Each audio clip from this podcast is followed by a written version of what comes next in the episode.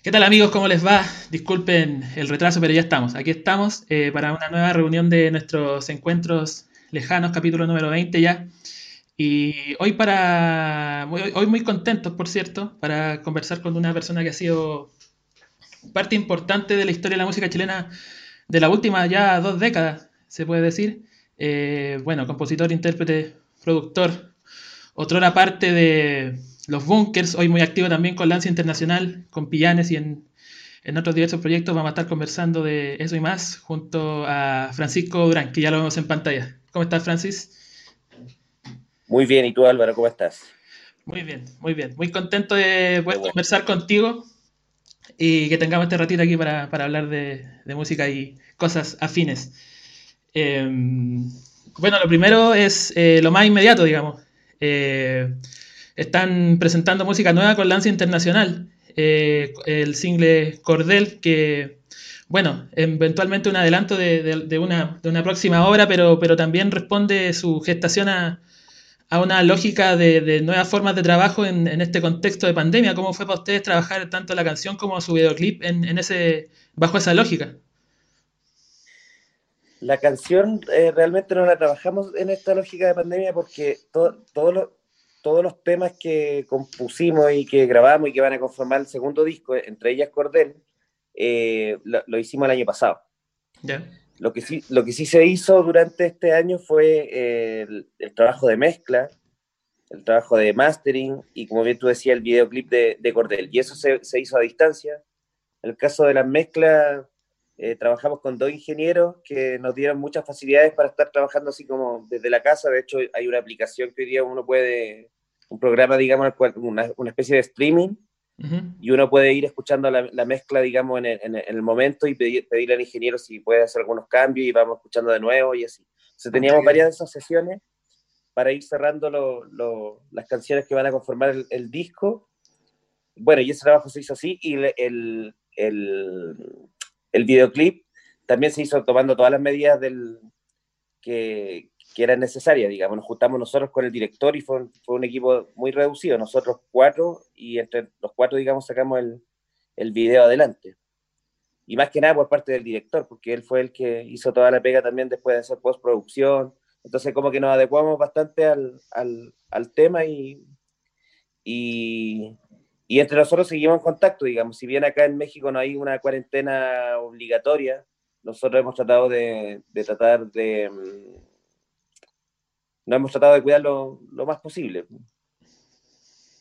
Sí, claro. Y bueno, toda esta, toda esta promoción, bueno, el trabajo que ya han venido realizando sobre todo el último tiempo con, con Lance Internacional, que, que, eh, hace uso de una lógica un poco más independiente, ¿no? Ustedes también ahí crearon como su propio sello y tal, eh, que tiene que ver con nuevas formas de, promocionar la música. Ustedes partieron en una época eh, donde, mm, bueno, eh, sonar en la radio era vital y hoy ha cambiado mucho, digamos. Hoy las plataformas están liderando la, la, escucha, si bien salir en la radio sigue siendo importante, pero quizás no al nivel de hace 15, 20 años atrás.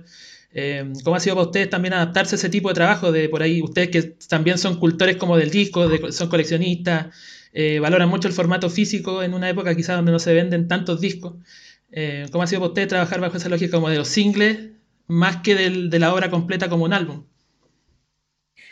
Eh, yo creo que estamos aprendiendo ahora a, a, marcar una diferencia entre qué es lo que, cómo a uno le gustaría que fueran las cosas o cómo a uno le gusta consumir la música y de qué manera, cuál es la forma más eh, inteligente también hoy día como de entregar ese, ese contenido. O sea, si la gente está consumiendo la música de esa manera y volviendo de alguna manera también a, a, la, lógica que había en los años 60, antes de que empezara a ser, y en los 50, antes de que empezara a ser importante como la obra y el disco, eh, está bueno como, como, como seguir ese, ese camino. En el caso nuestro, yo creo que por una cosa más de logística, fue que nos juntamos y hicimos un disco completo más que estar grabando canciones por separado, porque así nos acomodó en ese momento. Pero no nos complica ahora el hecho de, adecuarnos a esa nueva lógica y empezar a entregar las canciones como de, de, a poco. Creo que así se le va a dar a cada, a cada tema como el, espacio que se merece y que la gente también le, le vuelque su, su atención. eh, creo que estamos aprendiendo, aprendiendo a, adaptarnos un poco, un poco a eso. Como bien tú decías, desde que terminamos con los bunkers y empezamos a trabajar con, con Lanza, eh, surgió la idea como de formar este sello que se llama República Independiente de, de, Música Popular, que por un lado es un sello, también es una editorial, y nos permite a nosotros tener como la independencia de, de seguir nuestro propio ritmo, nuestros propios planes. Bueno, siempre hemos seguido nuestros propios planes y nuestros propios ritmos, incluso cuando trabajamos con, con empresas o con sellos grandes o con otros independientes, pero mm, creo que creo que está bueno esta, esta modalidad como de aprender a, a, mostrar los contenidos como mm, de otra forma, eh, empezar a, aprender a ocupar las redes sociales, que también yo creo que es algo que hasta hace un tiempo atrás teníamos como cierta distancia, pero creo que nos no hemos ido soltando de, de, a poco. Bien, eh, bueno, dentro, claro, de todos estos avatares de, la actividad musical, eh, bueno, ustedes han, estado activos en, en, distintas épocas y han visto mucho, han sido testigos de muchos cambios, como tú, como tú decías, y en un comienzo, bueno, esto, esto que hablábamos de, de, del disco, ahora de las plataformas, eh, también les tocó vivir al principio, en la época de los bunkers, lo que fue la, por así decirlo, la, última época de, cierta bonanza donde habían quizás presupuestos más abultados los sellos, donde se trabajaba con más recursos y, también la posterior crisis que que también en, en, su momento en los bunkers, entiendo, eh, generó también una crisis interna, digamos, de, de, cómo seguimos con esto, seguimos para adelante o, o, o paramos hasta acá, cómo, cómo han vivido ustedes, digamos, ese todo eso, cómo, se, cómo se van adaptando, digamos, a, eso, a, esos, cambios como de, de, de, de la industria, siendo también ustedes ya músicos experimentados. Mira, yo siento que la gente tiene como esa visión de que con los bunkers alcanzamos a gozar un poco de ese, de ese tiempo de bonanza, pero tampoco es tan así. ¿eh? Eh, en mucho, yo creo que estaba ya bastante de capa caída, por lo menos las veces que nos tocó eh, contar, digamos, con el, con el apoyo de un sello grande. Muchas veces nosotros terminábamos financiando cosas que tenían que ver con obligaciones de ellos, videoclips, marketing, nosotros estábamos encima de todo, de todo lo que tenía que ver con la banda realmente, no solo lo musical, sino que todo lo administrativo, todo lo que tenía que ver con los planes. Eh, si ese sentido, siempre lo hemos sentido como muy independientes, nunca, nunca hemos, nunca se nos ha impuesto un sistema de trabajo o algún tipo de plan o lo que se quería proyectar, digamos, con la banda. Eh, ni a nivel, claro, ni a nivel como de cómo, de cómo trabajarla, cómo marketearla, cómo, cómo hacer los planes, y bueno, en el musical menos. Uh -huh. Entonces, sí, como que da la sensación porque, porque tú no sé, el segundo y el tercer disco nuestro salió eh, bajo el alero de Sony, pero la cosa era muy, muy del día a día, muy de estar viendo ya cómo lo hacemos para hacer otro video, ya hay que sacar la plata de cierto lado. No era una cosa así como como de bonanza que la gente podría imaginar, o desde afuera se podría haber visto de esa manera, porque como que todo funcionaba, las cosas salían a su tiempo, los discos, los sencillos, los, los videos, pero, pero no, pero sí fue un... Sí, sí había que estarle... Eh, machacando. Machacando, o como se dice acá en México, chingando diario para que, para que eso funcionara, digamos. Sie siempre, tuve, siempre fue un, un espíritu muy independiente. Uh -huh. Todo. Sí. Sí, bueno, y um, hoy les toca vivir una, una época de, de, de, madurez, lógicamente, bueno, en la vida y, y musical, obviamente, eh, lo que ya hemos hablado en esta lógica más independiente que responde también a un interés. Eh, ustedes con Lanza, si bien han estado ya presentes en, en, en, ciertos festivales, tanto en México como en Chile, han tenido una buena rotación, han, han, han sido vistos por, por, una buena cantidad de público y han tenido una buena recepción. También eso ha ido de la mano como con la lógica de por ahí volver ya a los, de volver a circuitos más, más acotados en términos como de escenario, a lo mejor lugares más chicos, como de volver a, a, no sé si rememorar, pero a, a, cosas como las que vivieron en, en, el inicio, ¿no? Como de cómo, cómo, cómo ha sido para ustedes también eso, como de ahí de, de, de pronto de relajarse un poco, de, de, disfrutar más tocar a lo mejor y no estar tan presionados por como por agenda o planificaciones y disfrutar de, de esos espacios más, donde, más, más en contacto con la gente por ahí. Yo creo que esa ha sido una de las partes más entretenidas y algo que teníamos súper claro al, al momento de, de empezar a trabajar con Lanza, que, que todo iba, que en muchos sentidos iba a ser comenzar desde cero, empezar a, trabajar y a tocar en estos lugares pequeños, cargar tu amplificador, ¿cachai? Como, em, sí, yo creo que es una de las cosas que más nos, eh, uno de los desafíos más bonitos, como el, volver a, vivir esa parte y que también como que te renueva tu, tu, compromiso con la, con la música y con, con, la pega en general, porque un músico que no, que no está dispuesto a cargar su ampli porque no, no, yo ya llevo todos estos años trabajando, entonces alguien lo tiene que cargar por mí, yo creo que no, no, no sabría sobrevivir en, esto, en estos tiempos, digamos. Ah, claro. Eh, para nosotros ha sido bueno, ha sido, ha sido entretenido, ha sido renovador, como te decía. Es como, es como renovar votos y compromiso y, y entusiasmo con, con, todo lo que tiene que ver con, con, la música, que no es la parte nomás que la gente ve siempre. Es como la punta del iceberg, que siempre se ve como bonito, pero todo el trabajo que hay detrás, yo creo que de eso se trata el, el, trabajo musical, de todo lo que no se ve. Generalmente lo que se ve es la parte que casi ni, implica trabajo, es la parte que, que es como el, el placer de, de, de, tocar, o, claro, pero mm, todo el trabajo que hay detrás, em, para que la cosa siga andando, es como lo que, en lo que consiste realmente el, el, el tema. Y que vuelvo a eso que, que te comentaba delante de los bunkers, siempre eso fue así. Siempre fue, fue muy, era un trabajo diario, sí, todas las semanas pendiente de que la cosa avanzara y, y tratar de no, desconcentrarse mucho de la música, que es lo más importante, pero, pero que siempre tiene que ir apoyado de este, de este otro lado.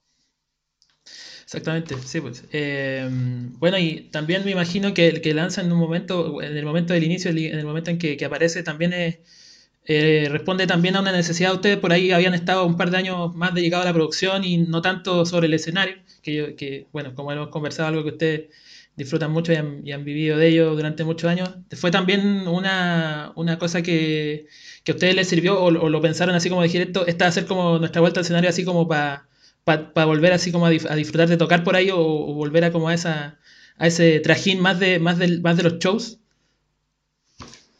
No fue algo tan planeado en un comienzo, o sea, fue algo que surgió de manera natural nosotros a Ricardo lo conocemos desde hace muchos años, desde las primeras veces que veníamos a tocar con los Bunkers a México.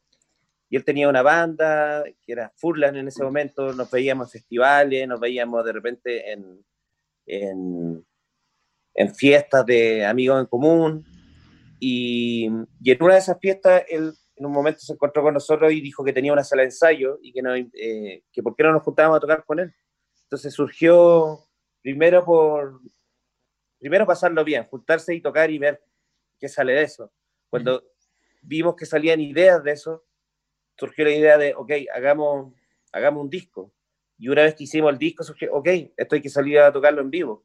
Pero no fue como, no fue un plan de, eh, de, de tratar de lograr cosas con el grupo desde antes de que empezaran a desarrollarse la idea, sino que a medida que se fueran desarrollando, fuimos encontrando nuevas cosas para hacer y que, y que fueran en beneficio, digamos, del, de la banda. Este, este segundo disco ahora que va a salir también obedece a eso, digamos, ese primer disco nos regaló la posibilidad de hacer este segundo y ojalá que este segundo nos regale la posibilidad de hacer un tercero y salir a tocar más. Es todo paulatino. No creo que hubiera un plan tan concreto desde, desde un comienzo. Claro, sí. Eh, bueno, usted, tú, tu hermano ya llevan más de una década radicado en, en, México y de alguna manera en esta época se puede decir que sentaron un, camino. Mucha, mucha gente a lo mejor sin querer o indirectamente por el influjo de ustedes eh, vio en México una, una, plataforma como para poder, eh, para poder eh, llegar a, más público, ¿no? O tal vez para, para, para, hacer, para hacer música o para para darse a conocer de una, de una, mayor manera, digamos. Y se ha armado en este último tiempo, una, hay una pequeña cofradía que uno de repente ve por, la, por las redes sociales, sobre todo, como que siempre están muy juntos, más allá de, más allá de que colaboren en proyectos musicales o no, como en lo personal, están siempre muy juntos. Eh, acá en, Chile, particularmente, bueno, tú, tú lo sabes, se habla, se habla, bastante de México. Eh, eh, ¿Y cómo definirías tú a México como una plataforma, digamos, para para, hacer música en base a las experiencias tuyas, eh, de, bueno, o lógicamente los bunkers que sentaron una base y llegaron a, un, un, cierto punto, y también pues lo que has visto tú de cómo se han desarrollado otros que han también llegado a probar suerte allá. Bueno, yo creo que, eh, que, México siempre, siempre ha jugado ese rol, digamos, siempre ha sido como una especie de, capital cultural en, Latinoamérica y creo que es un lugar donde la música y la cultura en general cumple, un rol muy preponderante en la vida de la gente, incluso en lo cotidiano. Creo que eso marca una diferencia importante con, con Chile, donde creo que eso ha estado cambiando en los últimos años, pero en general no estamos acostumbrados a que la música eh, cumpla un rol tan, tan fundamental en nuestras vidas. Eh, creo que en México eso se siente. Eh, se siente incluso hasta en la calle la, la, importancia que tiene la música y la cultura en la vida de la gente. Em, pienso que si bien hoy día no existe como esta, o sea, no existe esa antigua industria, a lo mejor que se veía eh, a, México como una plataforma, casi era como siempre decían, un trampolín, ah, el que lo hace en México después puede ir a Estados Unidos. Hoy día se percibe más a México como un fin en sí mismo y muchos músicos vienen eh, a buscar eh, y a sentirse eh, eh, ¿cómo se podría decir? En un ambiente como el que te mencionaba, que es como muy apto para hacer música. Uno se siente, siente que es un lugar donde se puede nutrir, donde se puede alimentar de un montón de cosas y que, y que finalmente resulta inspirador. Yo creo que va más por ahí, incluso más que, más que el ansia de llegar a tanta gente. Por supuesto, este es un lugar gigantesco y las posibilidades de crecer son mucho más grandes que desde un, país, desde un país pequeño como Chile. Pero lo que yo he sentido de los, de, los muchos músicos que he conocido que han llegado a México en el último tiempo, eh, más que tener como aspiraciones como de carrera, así como tan, tan holgados, yo creo que tiene que ver con una cosa como con la onda que hay en México.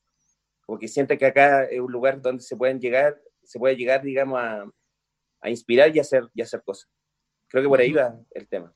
Sí, claro, claro que sí. Bueno, eh, ya lo, decía hace un rato, ustedes eh, son músicos experimentados, pero en, llegan, bueno, luego de, de, la, de, la, pausa de los bunkers, ustedes de inmediato comienzan a trabajar. ¿Y qué, les pasa, qué, qué te pasa a ti? ¿Qué les pasa a ustedes cuando eh, referentes que por ahí son mayores que ustedes los convocan para, para, trabajar en proyectos o les ponen a, ponen a disposición de ustedes la, su música, digamos. Hablo del caso de Pepe Aguilar. Por ahí los niños que nos pueden estar viendo en esto, si no saben quién es Pepe Aguilar, bueno, ganador de Grammy estadounidense, ganador de Grammy latino, tiene hasta una estrella del Paseo de la Fama de Hollywood, si no me equivoco. Eh, bueno, ustedes trabajaron con él, fueron parte del personal que estuvo en el disco Unplugged, después produjeron e incluso coescribieron con él para su disco siguiente, disco de estudio. Eh, bueno, ahí también bajo el alero de, Manuel del Real, que también ha sido un aliado importante de ustedes. Eh, después ustedes también trabajaron en el tributo a los ángeles negros, con distintas versiones. Y, ¿Qué pasa con ustedes cuando, cuando, cuando eso que te decía, cuando, cuando músicos de, de, mayor, eh, digamos, que tienen más, más años en, la, en, la, carretera, los convocan a ustedes para poner a disposición esa música para que ustedes la puedan trabajar? Es un honor, es un honor, o sea, trabajar con mucha gente que uno admira desde hace tiempo, en, el caso de, bueno, cuando estábamos en Chile, yo creo que siempre tuvimos la, la fortuna y la suerte de, de, de, generar lazos, eh, a veces hasta de amistad, pero si no, cuando eran, si no eran de amistad, eh, musicales, con la mayoría de la gente que, que admiramos. Entonces uno va aprendiendo de ellos. Eh, es una especie de espaldarazo también porque es algo que te brinda mucha seguridad porque cuando alguien que tú admiras a lo mejor desde pequeño te, te da la confianza como para, por ejemplo, trabajar en un tema de él o producir un tema de él o colaborar en un disco juntos, eh, yo creo que son las mayores inyecciones de, como, ah, vamos bien entonces. Entonces es como una manera de reafirmar que que, que se deben estar haciendo las cosas relativamente bien, porque significa que hay una confianza que va para ambos lados.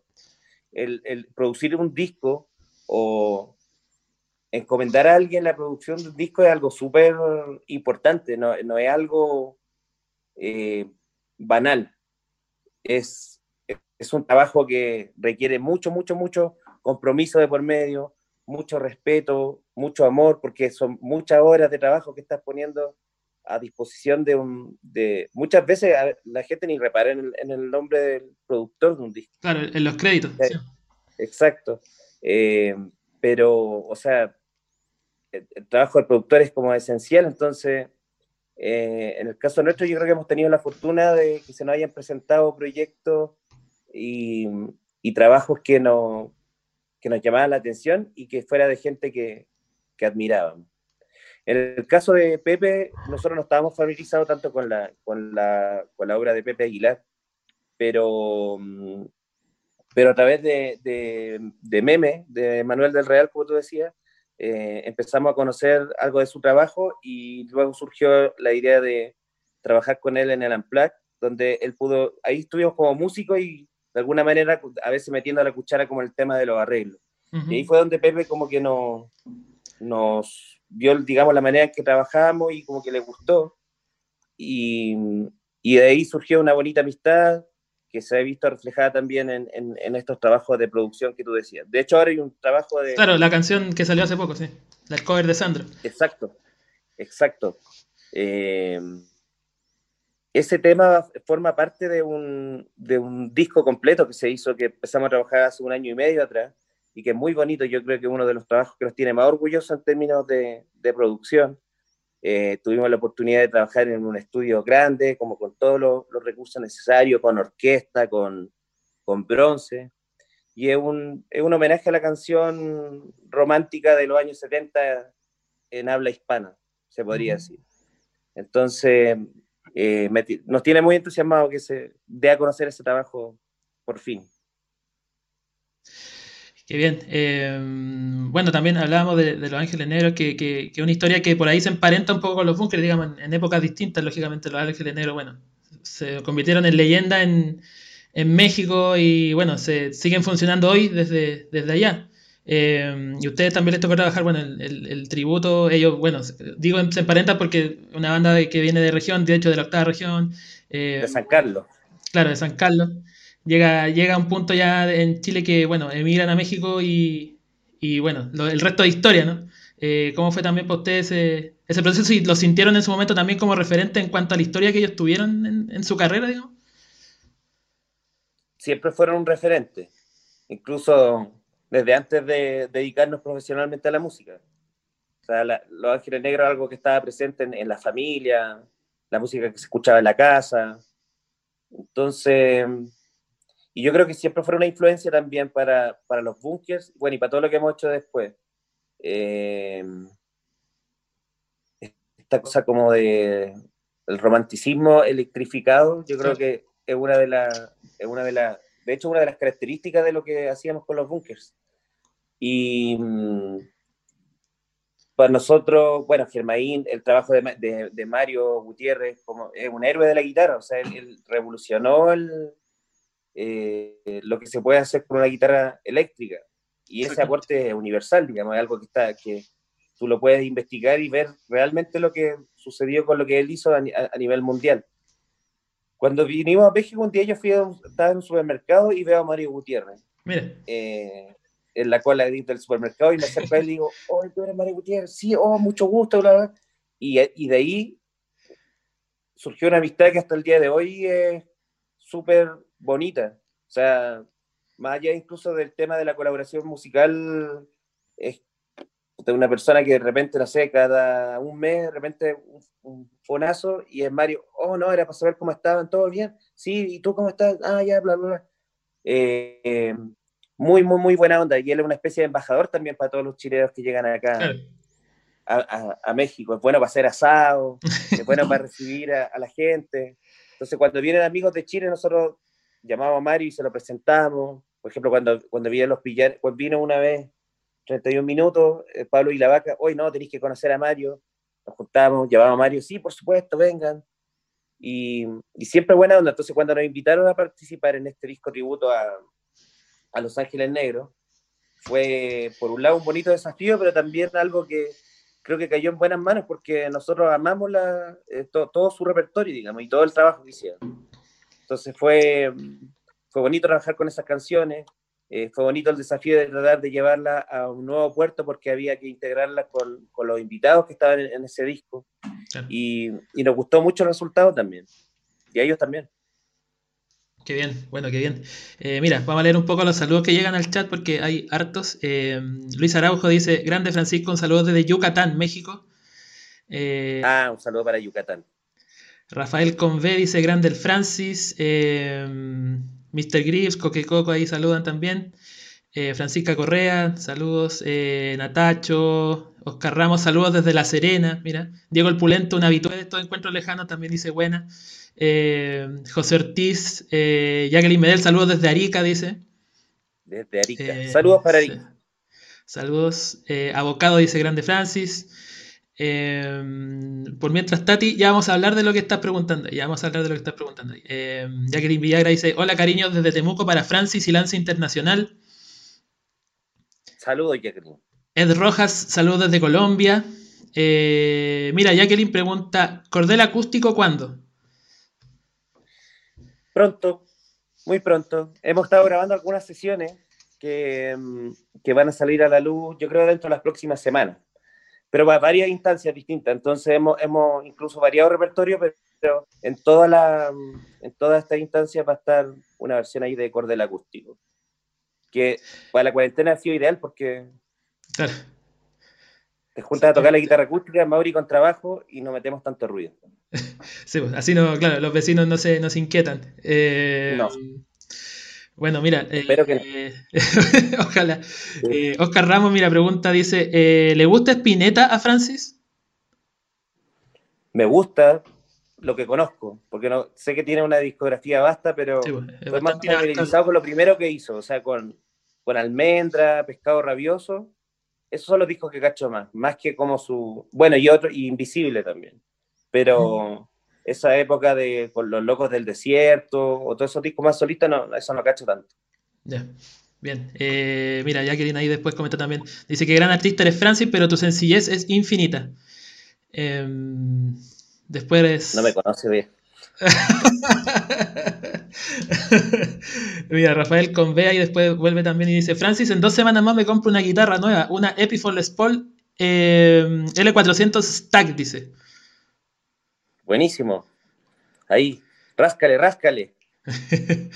Mira, y Coque Coco pregunta, ¿se sumó otro pedal para el próximo disco? Un gran abrazo, Francis. Em, no, creo que no.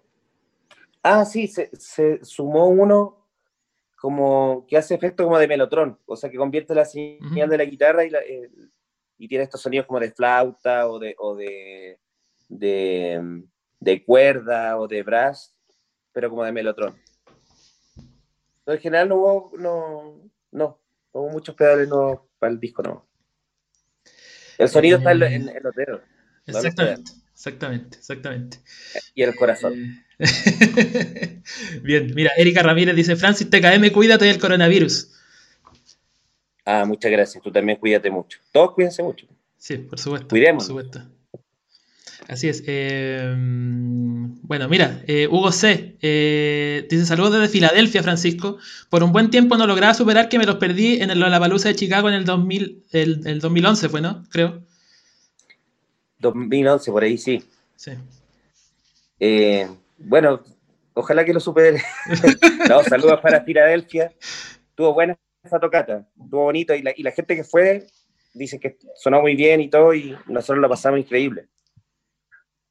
Pues, eh, Había gente hasta con la, con la bandera de Huachipato en, en, en Chicago. Pues, se, veía, creo, en el, en el documental, creo que se, se alcanzaba. Bueno, ganó, ganó, Huachipato hoy día por lo demás, en la vuelta del fútbol chileno. Buenísimo. Eh, en fin, bueno, eh, bueno, de ahí lo que, lo que bueno, hemos hablado de Lanza, hablamos de los, trabajos ustedes que han tenido en, producción de otras cosas, pero hay una historia también reciente que tiene que ver con, con Pillanes, que es una banda mm, de que, que, da cuenta de un espíritu, digamos, plenamente colaborativo, diría yo, como no solo en la formación, digamos, de los integrantes, sino que también en, en su proceso creativo, ¿no? Es que solamente se habían juntado como a, no sé, a juntar, a juntar canciones que cada uno tenía por ahí, sino que el proceso, como ustedes lo han descrito por ahí en, su momento, tiene que ver con una cuestión netamente colectiva, cómo, cómo es la génesis y cómo se fue dando eso de, armar pillanes que por ahí no, quizás no, como, lo, como lo mismo que decías tú de Lanza, no fue tan, no fue tan planificado, ¿no? No, no fue tan planificado. Yo, es algo que obedece. Espera, voy a ver si está cargando Dale. bien esto, porque ahí está cargando. Ya. Te esperamos. Me preocupo de eso. Sí, fue algo que surgió primero que nada por la, por la, por la amistad con, con el Pedro Piedra. Eh, compartimos mucho cuando, las primeras veces que vinimos a México y cuando nos vinimos a vivir, él, él estaba viviendo una temporada acá en México. Radicado, sí. Sí, y desde el primer momento, o sea, me acuerdo que la primera vez que nos conocimos, que yo todavía no había escuchado ni su música, él estaba trabajando su primer disco en esa época, como solista. Y fue cosa de hola y habían guitarra y estuvimos tocando horas.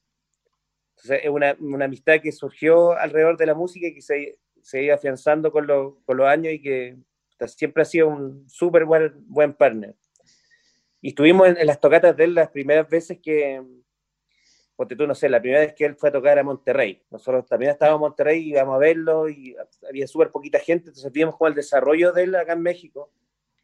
Después tuvo mm, presentaciones súper exitosas, porque tú en el Vive Latino. Entonces fue, fue, fue bacán eso. Con los hermanos, bueno, con el Pablo también, como que siempre tuvimos buena onda y si bien no nos habíamos visto muchas veces a lo largo de los años, cada vez que nos encontrábamos terminaba en, una agradable velada de música, de, compartir ideas. Y cuando empezaron a venir más a México con 31 minutos, ahí empezó a, a masticarse la idea de hacer un grupo juntos. Por el lado de Pablo, porque tenía una idea de nombre, que él quería hacer una banda que se llamara Hacker Hunters. Y, y mi hermano le dijo, ok, dijo, yo quiero ser parte de esa banda cuando me contaron a mí, yo dije, yo también quiero ser parte de esa banda. dijo, pucha, si ya están a yo quiero invitar a mi hermano. Ah, ok. Y después yo le dije, yo siempre he querido tocar con el Pedro en, una banda. Ah, ya, pues, ok. Y ahí se cerró el tema una vez que justamente después, como en un after después de un show de 31 minutos acá en, en México. dijimos, ok, nosotros vamos a ir a Chile en el verano, a lo mejor podríamos tomarnos acá un par de semanas y trabajar en, en, en, la, en la, idea de que tenemos para hacer un disco perfecto.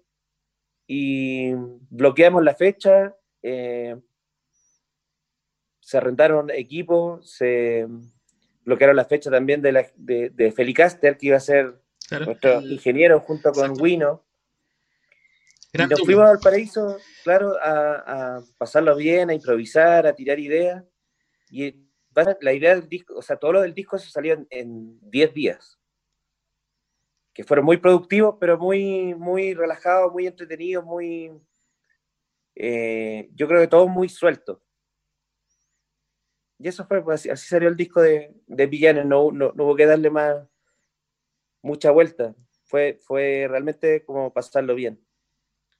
Y una cuestión que tiene como, una, como un espíritu, como yo diría más, más testimonial, no más que de hacer carreras, si bien también le ha tocado estar como en instancias grandes desde ya eh, por, claro, por, la relevancia de cada uno de los integrantes, pero, pero y han tenido una buena aceptación en, Chile tanto como en México, me da la impresión de que da, cuenta más como la idea de dejar un testimonio como de, no sé, nos juntamos a tocar, eh, esto salió más que, no sé, proyectarlo como en una, como lo que decía también de Lanza, como más allá de, planes tan específicos tan, o tan cerebrales, por así decirlo. O sea, yo creo que a, ambas bandas le vaya lo mejor posible, digamos, y que la escuche la mayor cantidad de gente posible y que tocáramos la, la mayor cantidad de lugares, pero en el caso de, de Pillanes, claro, es algo que depende, para ninguno es su proyecto principal. Todos tienen algo que, o sea, en nuestro caso Lanza, o en el caso, no sé, de Pablo eh, Jaco Sánchez, eh, el Pedro también su, su, su, carrera solista, entonces todo depende de que nos pongamos de acuerdo y mientras exista la, la, voluntad y el tiempo para hacerlo, yo creo que es algo que se va a poder seguir desarrollando, es algo que me gustaría que se desarrollara si, hay algo que no he hecho de menos, ponte tú, de la época de, que, de los bunkers, era que todo giraba en torno a, a eso nomás. Entonces, como que no había muchas posibilidades de expresión paralela, ni, ni válvulas de escape. Era como todo, todo en función de eso y eso a la larga cansa mucho. Entonces está bueno tener esto de Pillanes y saber que, y yo creo que para todos significa lo mismo, porque de cuando son como vacaciones al final. Vacaciones, pero donde que puede salir algo, algo productivo de eso, puede salir música. Claro, y bueno, por lo menos acá en Chile, cuando han, cuando han tocado, también tiene que ver con las fechas donde ustedes pueden, pueden ir a Chile, que también en, esos, viajes son más en, un plan en un plan familiar y también aprovechan de darle, darle continuidad a este, a este proyecto, ¿no? Claro, claro. O a veces en Palma, a veces, generalmente la, visita a Chile, claro, está relacionado por el lado, es como ir, ir a visitar a la familia, pero también hay que ir a trabajar. Sí, no, puedo sacar la vuelta. claro. Bueno, y con, este contexto de la, de la pandemia, ¿cómo, cómo, cómo, va avanzando, el, cómo va avanzando los, los, proyectos, digamos, para el futuro de, de, Pillanes? Porque ante la imposibilidad de, reunirse, me imagino que se ha hecho complicado, pero que, pero que de cualquier manera siguen ahí en, contacto, ¿no? Sí, eh, tenemos un par de temas que no, que no se han grabado. Bueno, hay uno que está más o menos grabado que mm, de hecho el otro día justamente lo escuché y dije, está buenísimo, o sea, eso lo podemos terminar perfectamente a, distancia. O sea, podríamos sacar un single de Villanes a lo mejor acá, de acá a un, a un par de meses. No es algo imposible de hacer, pero cada uno estamos más concentrados en lo, suyo, o sea, nosotros en lo, de lanza, em, pero no es imposible. Ya para hacer un trabajo de más largo aliento, o un EP o un disco, claro, tendríamos que estar yo creo que depende un poco más de estar juntos y es un poco la gracia también. Tampoco es tanto que nos estemos mandando cosas por... Claro, haciendo todo telemáticamente. Claro. El Pablo me ha mandado algunas ideas que tiene de canciones también, pero yo creo que, claro, lo más entretenido es como estar todo en una, en una habitación y ponerse a tocar y, ver qué sale. Creo que al final eso es lo más, lo más lindo del, de ese proceso. Exactamente, bueno, eh, a ver, aquí eh, en el chat hay preguntas y comentarios. Bueno, Sebastián Herrera dice, no sé si habrá algo que se pueda contar, pero dice que el Francis se saque algún chascarro de las giras con los bunkers. Chascarro. Eh, siempre que me preguntan eso no me acuerdo, no, no, me acuerdo de nada, como que quedo en blanco. Em, o sea, en general, o sea, hubo muchas giras que fueron muy entretenidas, digamos. Y, seguramente da para contar mucho, pero Chascarro una vez que le, le La preguntaron por ahí, porque sí, aquí mira, dice precisamente, Alonso Méndez pregunta, eh, me acuerdo que Francis en una historia de Instagram dijo que se electrocutó en vivo, pero ¿cómo?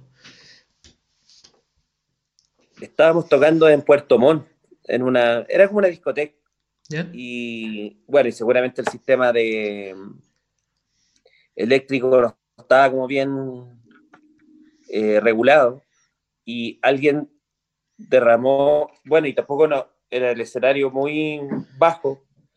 Entonces alguien puso un copete como al lado de mi pedalera y lo derramó y en el momento que voy y tomo el micrófono, me quedo pegado así mal, muy mal. De hecho, pensé en ese momento, dije, sería todo. Que no me voy a despegar de acá, o sea, era una cosa que, te supera. y, afortunadamente, un roadie con el que trabajábamos reaccionó súper bien. Bueno, trató primero de, ir a, despegarme del micrófono, pero también a él le dio la corriente. Y después me pegó unas patadas y ahí finalmente como se liberó, pero me quemé las manos. Fue súper fuerte todo. Así que más que chascarro, fue, fue casi una, una tragedia. Pero es un recuerdo que tengo, de algo especial que haya pasado en la gira. Claro. Eh, bueno, aquí Seth deja una pregunta que yo creo que ya ha sido respondida, pero de pronto dice, eh, ¿por qué dime quién no quedó en Vida de Perros? Tendría que preguntarle al resto de los chiquillos, porque a mí, a mí me gustaba mucho. No, no, sé por qué no clasificó. Generalmente para, para elegir los temas que quedaban en los discos éramos muy democráticos. Y siempre teníamos un criterio, bueno, para todas las ediciones teníamos un criterio al menos de 4 a 1, pero en el caso de los temas en los discos tenía que ser unánime prácticamente, porque es un tema súper delicado, o sea, imagínate que quede una canción en un disco que no satisface a, uno de los integrantes de la banda, eh, es raro. Pero tampoco llegamos con muchos temas de más, entonces al final quedaban los que tenían que quedar y ese no sé por qué quedó afuera. Yo lo habría dejado adentro. Mira, eh, aquí Coque Coco dice, eh, aún recuerdo cuando te vi en la línea 5 en Laguna Sur hace 5 años, te saludé y quedé de lado, jaja, dice. Laguna Sur. Laguna, Laguna Sur, el que está para la línea para la Puente Alto. Línea 5 para el lado de Maipú. Ah, para Maipú, Maipú ah, ya, claro. Sí, sí porque tengo familia en Maipú. eh, Jacqueline aquí comenta de nuevo, dice, Pillanes, gran banda, ojalá puedan hacer gira cuando pase la pandemia. Las canciones son buenísimas, Loro, Pillanes, Carmesí, etc. Eh, pura magia y amor por la música, dice. Eh, Sebastián Herrera después dice, qué intenso conocer la historia de Pillanes, son algo así como el Real Madrid de Zidane, un Dream Team. Eh, Pablo Fernández dice, yo estuve en Puerto Montt cuando se electrocutó gira de vida de perros, era la primera vez que los veía en vivo, qué bueno que fue solo una anécdota. Sí, sí, qué bueno que la gente lo, lo entendió también en su momento, porque íbamos como en el segundo tema y, Chuta. y me llevaron al hospital y todo. Oh, qué complicado. Mira, Oscar Ramos pregunta, ¿qué opina Francis de lo último de Tame Impala? Lo último de Tame Impala. ¿Cuál, cuál, ¿Qué era lo, lo, último? ¿Hace cuánto salió? Creo que sacaron unos singles hace un par de meses, algo así. No he estado tan atento a eso, pero, pero creo que han Ya, entonces, en, entonces creo que ni siquiera lo he escuchado. Mm. Pero me, me, gusta, me agrada. Pero mm. me pasa que no es como. No es un referente para mí como tan, tan grande. Generalmente cuando. No, es que Tame Impala es como. Claro. Como lo mejor así, de lo mejor. No, no me pasa eso. Para nada. Bien, eh, mira, eh, Luis Araujo pregunta, ¿la composición de Bailando Solo fue complicada? No, no fue complicada, pero sí fue una canción que pasó por muchos estados hasta llegar a la forma en que la, la gente la conoce en general. Y eso fue más que nada porque, de hecho era muy distinto el tema al principio, pero como ese disco lo produjo el meme del Real, uh -huh. justamente, él nos empezó como a, a incentivar, digamos, a pedir eh, como de, a veces como distinta approach y eso fue transformando la canción a, medida, que íbamos avanzando y trabajando en ella y quedó muy distinta a lo que era al principio, pero no es que haya costado, sino que simplemente fue un proceso más, más largo. Bien, bueno, eh, hablando de canciones, eh, hay una canción que se dio a conocer hace, hace casi dos meses, dos meses, que es América, la canción de Cristóbal Briseño, que es una persona que, bueno, la gente aquí en el canal la sigue mucho, eh, y da cuenta también de una suma de voluntades que se dio de manera bastante casual, según entendemos, y donde también aparece tu participación ahí en los créditos, eh, tocando algunas cosas, también de la mano de, bueno, del querido Felipe Castro también de la producción, participa, y bueno, también de esta pequeña cofradía en México también hay algunos personajes también involucrados, Diego Ormazábal, Sebastián Aracena, en fin, gente que está ahí y que, bueno, se gesta de manera, como decía, casual, cómo, cómo se gesta tu, tu participación en esa en esa canción y, y, qué te pareció a ti haber, haber, haber grabado para ella. Pues justamente no, no, fue una invitación que partió por Cristóbal, sino que por Felipe Castro, Felipe Castro, uh -huh. que estaba a cargo de la producción. Y en esa época nosotros compartíamos departamento con Felipe. Ah, Entonces, mucha parte de, de, de, la producción o cuando él estaba empezando como a mezclar la, la maqueta que le envió Briseño, yo estaba escuchando, digamos, mientras él estaba como empezando a trabajar en eso. Uh -huh. Y él de repente me dijo, oye, ¿quieres grabar aquí una guitarra? sí, claro, sí. Oye, eh, parece que le hace falta un bajo también, ¿le puede hacer una línea de bajo? Claro. Entonces, finalmente le grabé guitarra, bajo, teclado, y, y después, bueno, le mostró lo que estaba haciendo a, a, a Cristóbal y le encantó. Y después, en otra ocasión, ya una vez que se arrendó un estudio como grande, y que, que, se estaba ocupando para varias cosas y Felipe aprovechó de darle los toques finales al tema y, y, siempre se supo que había que invitar a, a Aracena porque tiene esta, esta, onda media Gypsy King con guitarra sí. acústica de nylon y que él es como un maestro para eso. Entonces grabamos, aprovechamos que estaba él, estaba también Benjamin Walker en el estudio que también estaba justamente aquí en México uh -huh. y aprovechamos a grabar una masa de guitarra acústica y de, de nylon para el tema, que le vino de perilla. Bueno, y después el resultado, el resultado final, bueno, Cristóbal en su momento cuando la presentó dijo que era como su primera como gran obra, eh, pero sin ni siquiera como haberse involucrado con todas las personas que participaron en la grabación, digamos. ¿Cómo, cómo, te, cómo, cómo viste el resultado ya final habiendo participado también en, la canción? Me gusta, la encuentro buenísima. Bueno, eso es un testimonio de mucho, de, de mucho, de la forma que se trabaja hoy día. A mí de repente hay gente que me manda o me pide colaborar en algo. Por ejemplo, hace poco colaboré también en una canción de Gael. No sé si lo conoce, una canción que se llama El Rey. Sí, claro. Yo a él no lo conozco personalmente, por ejemplo. Él, él mandó el tema a través de Chalo González y a través de Felicaster también. Y a mí me gustó el tema y dije, ah, ok, pero, ¿cachai? Ya no surge de producto, a lo mejor como antiguamente podía ser de una, de, de una amistad súper larga. Claro. O como lo que te comentaba de cómo había surgido Pillanes, que es algo como más orgánico. En el caso de lo, de Cristóbal Diseño, yo he estado con él, no sé, un, par de veces. ¿Cachai? Claro, pero bueno, la, música une, claro, la, música une, eh, permite este tipo de uniones. A mí me parece que está bien que la música lo permite y la tecnología. Mientras, mientras el resultado sea bueno y la colaboración y la cadena de gente que está ahí eh, aportando para que eso salga bien, eh, esté por algo genuino, digamos, que es por el resultado, me parece que, que es bacán. Qué bien. Eh, bueno, hablando también de, de, la música como un, como un motor que mueve a la gente, la, la reunión de los bunkers, la breve reunión de dos shows en el 2019 eh, tiene que ver también con eso, como, como una cuestión que ustedes la tomaron como meramente testimonial, porque fueron dos shows gratuitos, tanto en Santiago como en Conce, donde se reunió, bueno, mucha gente también en un Chile que estaba eferveciendo en ese momento muy, de manera muy, muy patente y eh, como, me imagino que para ustedes tiene que haber sido también una, una cosa como de, en el fuero más interno, digamos, como de no sé, ¿cómo podemos colaborar, digamos, a, esta, gente movilizada? Como, no sé, darle un envío anímico para que la gente pueda canalizar sus fuerzas. ¿Cómo, cómo, lo tomaron ustedes en el momento en que deciden, ya, reunámonos, toquemos estas dos veces y, como, y que esto sea, digamos, no que, no que haya como una, una intención detrás como de seguir o, qué sé yo, haber extendido esa, esa reunión quizás por más tiempo? Exactamente eso que, que tú dices. Fue cuestionarnos eh, de qué manera desde nuestro trabajo podemos ser un aporte o acompañar al, al movimiento.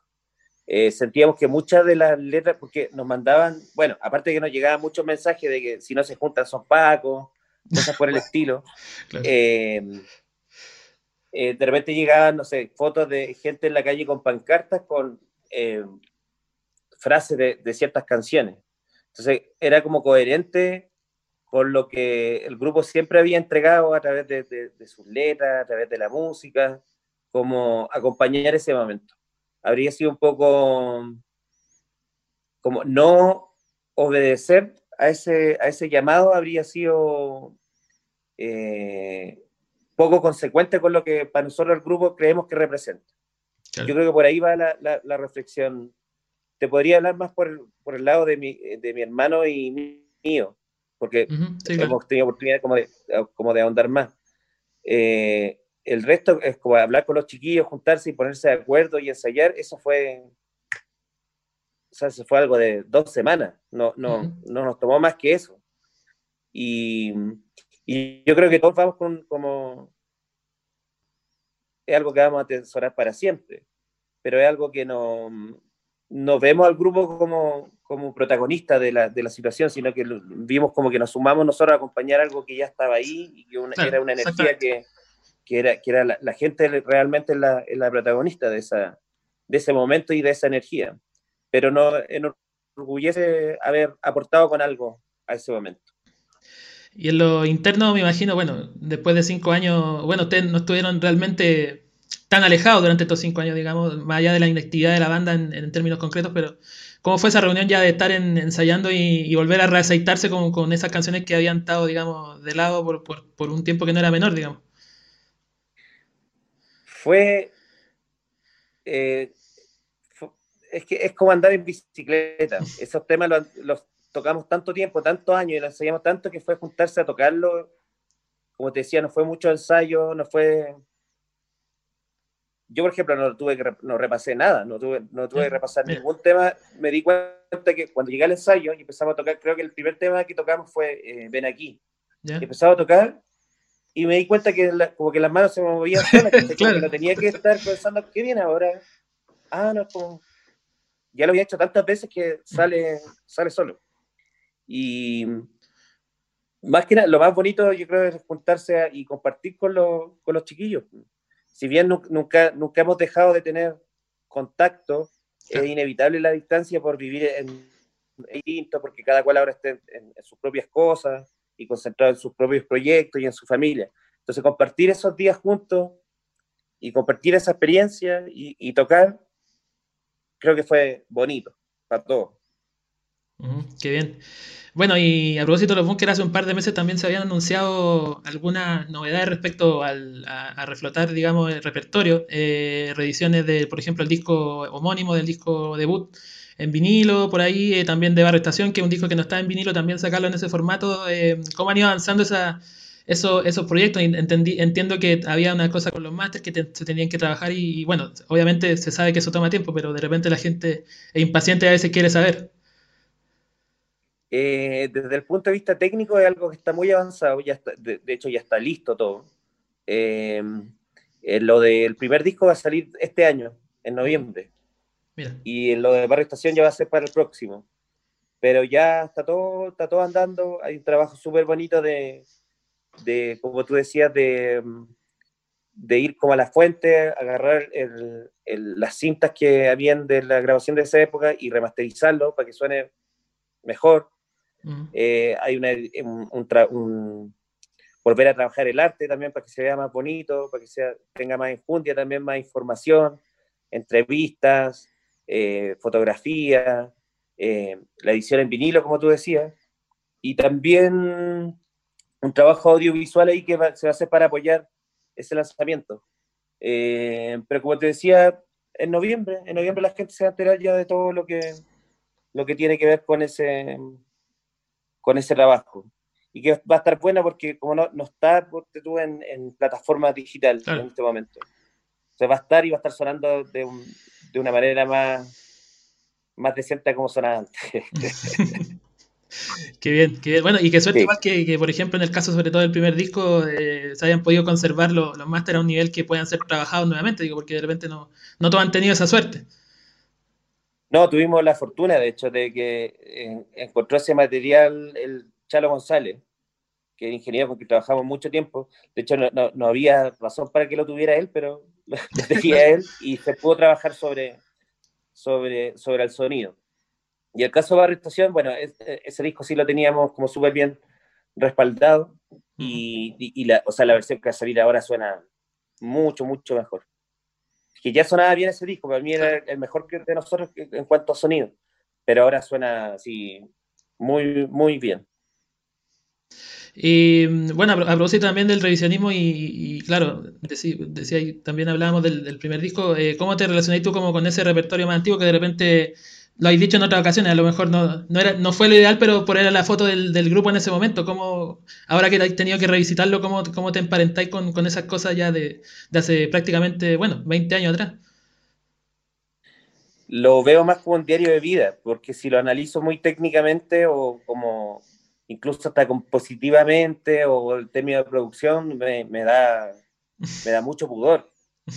Hay muchas cosas que escucho y digo, oh, no, desde luego no, desde la experiencia hoy no lo haría así, pero en ese momento no, no tenía cómo adivinar cómo lo vería desde hoy, así que lo, lo, lo, lo, lo, tomo en cuenta así, eso, como si fuera un, un álbum de fotos y es como que él se refleja cierta, cierta época.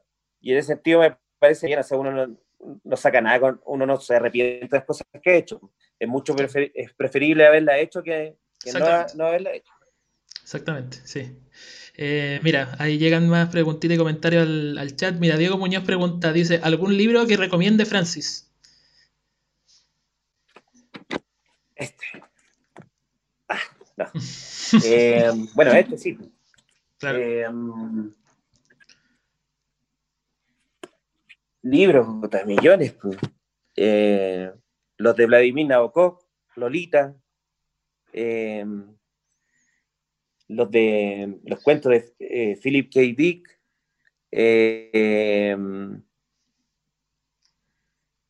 Borges, los cuentos de Borges, yo creo que no es imposible llegar a algo más alto que eso. Sí, claro. Y probablemente te puedan acompañar toda la vida. De todo, yo creo que hay que leer de todo. Mira, aquí también tengo una biografía de Prince, que estoy empezando. qué bien. Eh, no sé, yo trato de leer de todo, de literatura, de, de, o sea, muchas biografías, pero no solo de músicos, sino que a veces como de, de científicos, o, o libros más, más sociológicos, más históricos. De todo un poco yo creo que hay que nutrirse, ¿no? Sí, claro, claro que sí. Eh, mira, eh, Oscar Ramos dice, eh, perdón, Luis Araujo dice, Francis, si te dieran a elegir entre una Fender y una Gibson, ¿con cuál te quedas? ¿Entre una qué? Una Fender y una Gibson.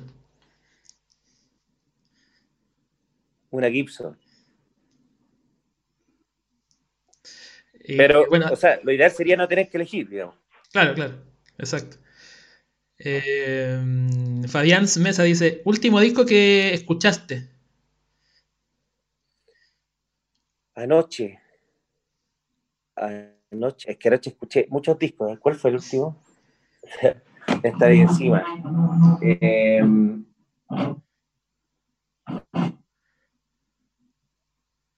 sorry, disculpa. Ah, de Big Star. Ah, el de Big Star, el primero. Sí. Discaso. Bien. Eh, bueno, aquí Diego Muñoz, eh, claro, por ahí había salido, había salido algo de eso, que no sé qué tan claro era, pero dice, ¿cuándo se viene el libro que está escribiendo Mauri? Eso tendría que preguntárselo a él. Claro. El otro día le pregunté si había avanzado, me dijo que ahora iba mal, lenteja, pero eh, no hay una fecha así definida. Me imagino que se lo está tomando con, con calma. Avanza lento pero seguro. Qué bien. Eh, mira, aquí se vuelve dice Grande Francia, un saludo. Mira, aquí una persona que tiene, tuvo, que ver, tuvo que ver mucho con la, con la concreción de este, de este encuentro lejano, Nadia Belén García, saluda, dice, saludos, les tengo mucho cariño a ambos. Ah, saludo a Nadia. Y, bueno, y gracias por la, por la gestión. Así es, así es.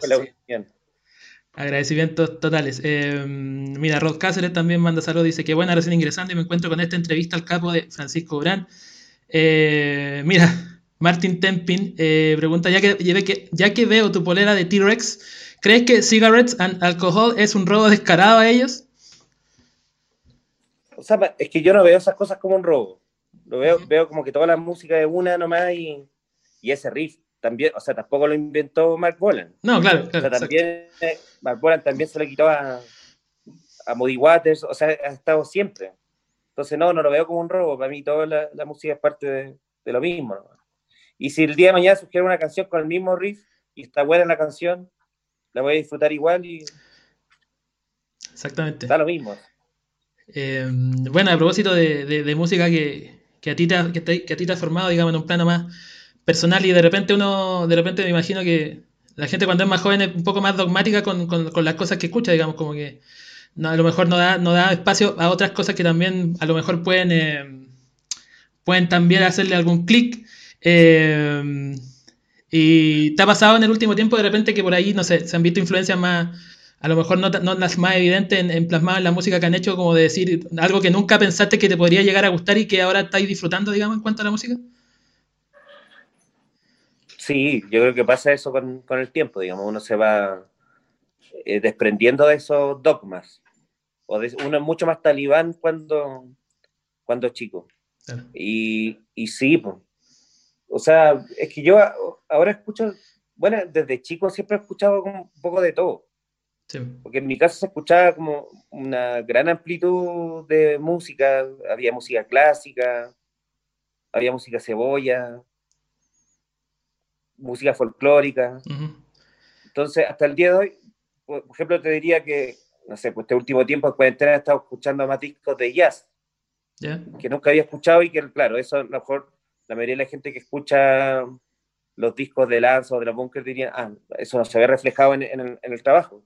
Pero yo creo que siempre hay eh, ese tipo de, cuando uno se nutre de, todo ese tipo de música, de repente hasta en una pequeña frase o en, en, en, un, en cierta eh, textura o tonalidad o, o, valor de producción o, frase, siempre algo se va colando. No es todo tan, tan literal, digamos. Es porque como que a uno le gusta la música de los 60, toda la música que uno va a hacer va a sonar a 60, sino que se van colando otras cosas también. O lo que hablábamos delante de los libros. La literatura, todo eso se va, se va, se va mezclando finalmente con la, con la música. Cuando chico no escuchaba mucha cumbia, por ejemplo. O sea, la escuchaba como, claro, el año nuevo suena la cumbia. Como que claro, como que estaba ahí, ¿no? Pero por muchos años yo, sí, por muchos años no entendía cómo, no, no le veía la, no, no sabía apreciar el, valor que tenía. Y ahora más grande sí, hasta el punto de que con Pillanes tenemos una cumbia. Exactamente. Y fue increíble hacerla y sí, es bueno irse desprendiendo de esos, de esos dogmas y sobre todo lo que tiene que ver con gusto por el arte, por la música, o sea, no sirven para nada, son puras, es una prisión al final. Sí, es verdad. Em, y en cuanto a, a cosas que, bueno, yo sé que ustedes están muy atentos, digamos, de hecho con, con, Lanza ahora han, sacado la dinámica como de hacer playlists personales de los integrantes. Y bueno, ahí han, han, metido varias cosas, música nueva también. ¿Y qué, qué cosa de la que podía escuchar, digamos, de la que haya estado atento de Chile? Eh, no necesariamente a lo mejor tus contemporáneos, sino a lo mejor gente más joven que, que, que está sacando discos y cosas hay escuchado que de repente te llama la atención o que decís, a lo mejor, no sé, en tu fuera personal, así como eh, estaría bueno producir algo de esto, no sé, te, ¿hay, ¿hay cosas, te pasa algo con, con, eso? Eh, sí, hay varias cosas que he escuchado que me gustan. No sé si, o sea, bueno, delante cuando lo que comentaba esto de la producción, de que una, es como un, un acto de amor prácticamente por, por, el compromiso y por todo el trabajo que ya, no sé si he llegado al punto de decir, hoy quiero producir esto, que si nunca me pasa eso. Pero sí hay muchas cosas que me gustan y que me, me agrada eh, escuchar. Eh, lo de Cancamusa, por ejemplo, todos esos temas que he estado sacando últimamente, eso me gusta mucho. Pues, me, me, encanta el sonido que tiene, me encanta la propuesta, me encanta la, la, las letras también, cómo canta. Encuentro que, o sea, estoy seguro que eso va, va, va a seguir dando muchos frutos buenos musicalmente hablando. Eh, el trabajo de Yorka también, también me gusta, me gustan las canciones. Eh, ¿Qué más? Es que a lo mejor se me va a estar yendo mucho, hay tantas cosas hoy día no, claro, seguro. saliendo. Lo de Vicente Cifuentes también me gusta. Lo de Chino Santana. También me parece a toda baja. Sí, no, hay varias cosas buenas pasando. Y mm, bueno, también tiene que ver con un proceso que, que ustedes, digamos, en el último tiempo también lo han vivido un poco. Si bien ustedes partieron, tú partiste en una época donde si no iba al estudio prácticamente no, no se podía grabar eh, o era más complicado. Y hoy, digamos, el, todo la era digital, por así decirlo, como que ha, ha democratizado un poco el acceso, qué sé yo, a software o a, o a, elementos para, para grabar y, y, en buena calidad, digamos, en, en, en condiciones quizás más, más reducidas o, o de forma más sencilla. Eh, ¿Tú crees que también tiene que ver eso, la, aparición de mucha más música nueva y, buena, digamos, con, ese tipo de cosas, con ese mayor acceso? Sí, y mala también. claro. Sí, o sea, la tecnología, yo creo, es difícil hacer un juicio de valor a veces de, los beneficios y los contras de, de, lo que puede otorgar un avance tecnológico. En este caso, claro, se ve reflejado en una mayor cantidad de música saliendo en el mundo, una cantidad de información eh, abismal, Que de repente sobrepasa lo que eh, alguien puede como asimilar también. Exacto. A tal punto que uno tiene que llegar y decir, ok, me rindo, no hay manera de que pueda estar al día, no hay manera de que pueda estar escuchando todo lo que esté saliendo y simplemente me concentro en, lo que sé que me interesa y, me gusta.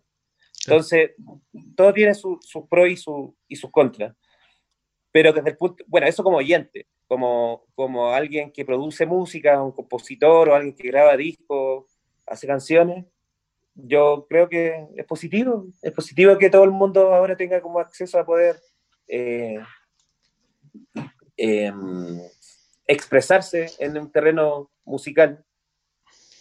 ¿cómo, ¿cómo irá a influenciar eso después eh, o influir en, el, en, en, la cultura y en la forma en que oímos música? Yo creo que está por verse. Pero, eh, pero está bueno, está, está bueno que, que haya acceso para más gente de poder expresarse a través de la música. Bien, buena. Eh, estamos llegando al final. Vamos al último... ¿Ah? ¿Cómo? ¿Demasiada? No, no, mientras sea, o sea, el día de mañana, bueno, de hecho probablemente ya está ocurriendo que la música ni siquiera la van a hacer los humanos. Ah, no, claro, exactamente, sí, pues, mientras haya... Entonces, sí. Ajá. Pero probablemente la, la, la, necesidad de expresarse sigue existiendo siempre también. Sí, Entonces, por mucho que haya música perfecta, a lo mejor hecha por computadores, eh, siempre va a existir la necesidad a lo mejor de hacer música, aunque sea imperfecta.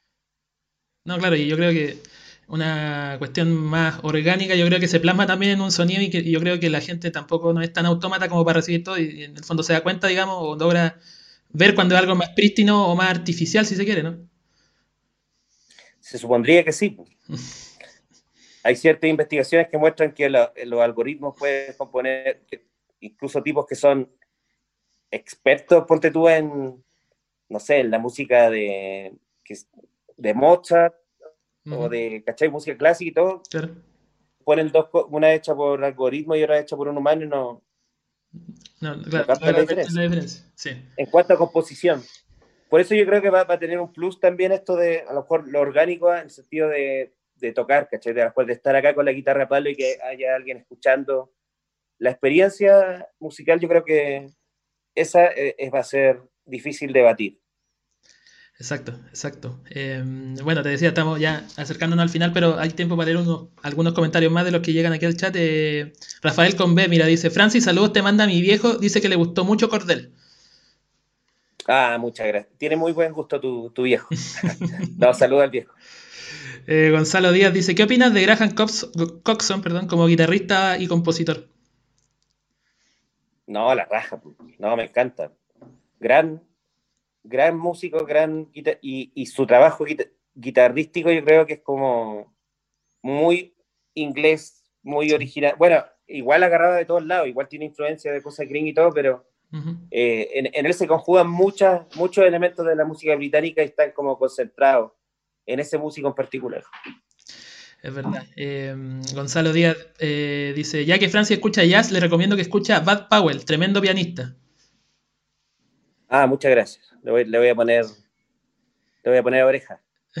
Eh, Rod Cáceres, bueno, hace una pregunta que es bien abarcativa y que a lo mejor no tiene respuesta tal vez, pero dice, ¿cuál es el disco que tú considerarías tu mejor trabajo?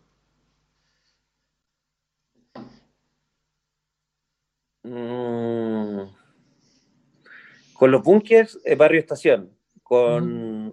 con Pillanes, Pillanes, hasta ahora.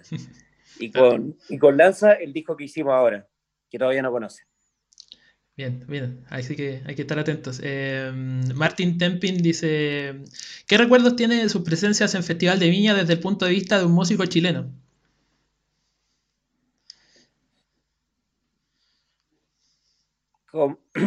La primera vez que estuvimos tocamos súper tarde. Sí.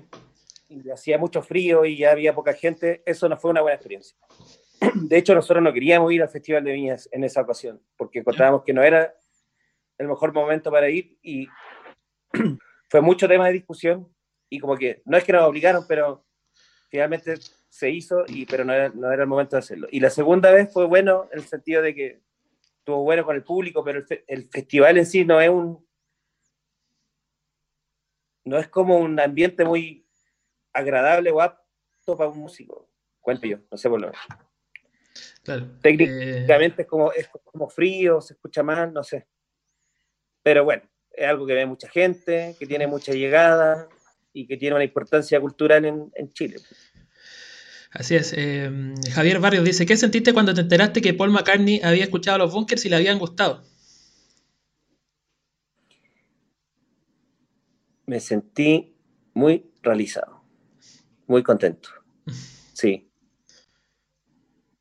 Se me olvida a veces, pero cuando me acuerdo, digo, ah, es como el que te decía adelante, cuando, como cuando te invitan a hacer un trabajo de alguien que admiras, uno dice, ah, algo, algo se debe estar haciendo bien. También con lo de Macalli me pasa eso. Ah, vamos bien entonces.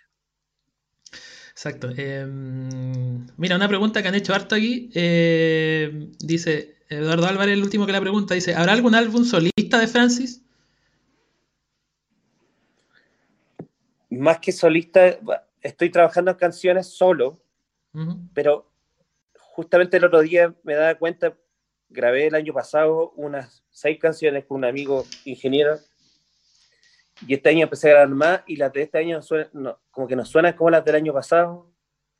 Entonces no sé si pueden conformar un disco porque suenan muy Estoy realmente masticando la idea de qué es lo que va a pasar con eso.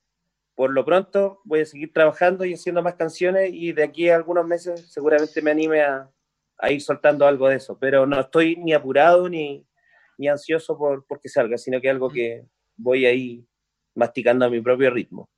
Pero en función de lo que me decís, tiene, tenéis la idea como de que sea una cuestión que suene como más unitaria antes que tan ecléctica, por esta cuestión que decís que unas canciones te suenan una cosa y otra a otra cosa, como esa, esa como una idea primaria en, base a eso, o tampoco, tampoco hay tanta, tanta cabeza en eso aún. Es que al principio, cuando el año pasado, cuando empecé a grabar esas canciones, tenía la intención de que fuera un disco. Pero ahora al ver que las, de, las que están saliendo estos días suenan tan distintas a las del año pasado, eh, no veo la manera de juntarlo eso como en un disco, no, no veo como... No veo que formen parte como del mismo universo sonoramente. Entonces, yo creo, creo que seguiría haciendo canciones y después veré la forma, cuando lo mire desde lejos voy a ver qué forma agarra esto. Bien, eh, mira, ya llegan un par de saludos. Oscar Ramos dice, Francis, muy agradecido del trabajo tuyo y de los bunkers, siempre su música me acompaña, ya es parte de mi vida, sigue dándole a este lindo arte. Muchas gracias. Eh, Circuito Nacional también comenta, mira qué bien, dice, un grande Francis, sin duda muchos artistas nacionales te mencionan como una inspiración. Muchas gracias. Eh, bien, la última, dice Coque Coco, ¿en qué lugar de Chile te gustaría volver a tocar cuando todo esto acabe?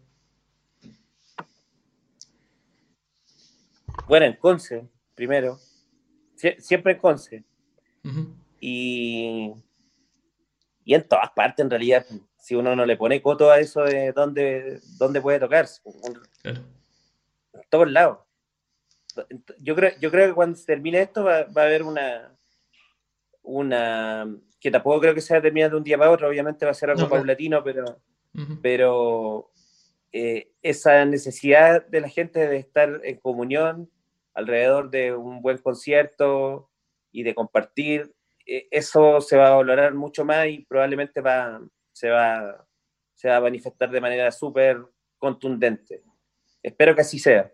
Sí, sí, de verdad, sí, concuerdo en eso y también, bueno, lógicamente esperamos que así sea más pronto que tarde. Eh, bueno, eh, agradecerle a todos los que han comentado, saludado y por supuesto agradecerte a ti, Francis, ya estamos llegando al final de este encuentro lejano. Yo, en lo personal, muy contento, muy agradecido de que hayas eh, aceptado la invitación y, y nada, desearte, bueno, éxito en todo, vamos a estar atentos ahí a, todas las novedades. y nada, este, este último minuto el micrófono es tuyo, si quieres, no sé, dar un mensaje, saludar, agradecer, en fin, el micrófono es tuyo. Bueno, quiero agradecer a toda la gente que se, que se sumó aquí a esta, a esta conversación. Eh, espero que no, no, que no, haya sido aburrido. Eh, espero que estén pendientes también de todo lo que, lo que se viene, sobre todo con Lance Internacional. Se vienen muchas sorpresas, vamos a sacar muchos temas pronto, así que síganos ahí en redes sociales, eh, en YouTube también, suscríbanse a nuestro canal porque mucha, mucha, mucho, mucha música vendrá dentro de los próximos meses. Atento también a los lanzamientos que se vienen con los bunkers. Pronto ahí tendrán noticias. Y a ti, Álvaro, agradecerte por el espacio, por la conversa, la buena onda, la buena vibra y, nada, estamos en contacto. Perfecto, ven, que así sea. Bueno, retirarte el agradecimiento, Francis. Gracias a todos. Nos vemos eh, seguramente la próxima semana para más encuentros lejanos y atentos a las redes. Y eso fue todo por esta jornada de sábado. Gracias y nos vemos. Chao, pescado.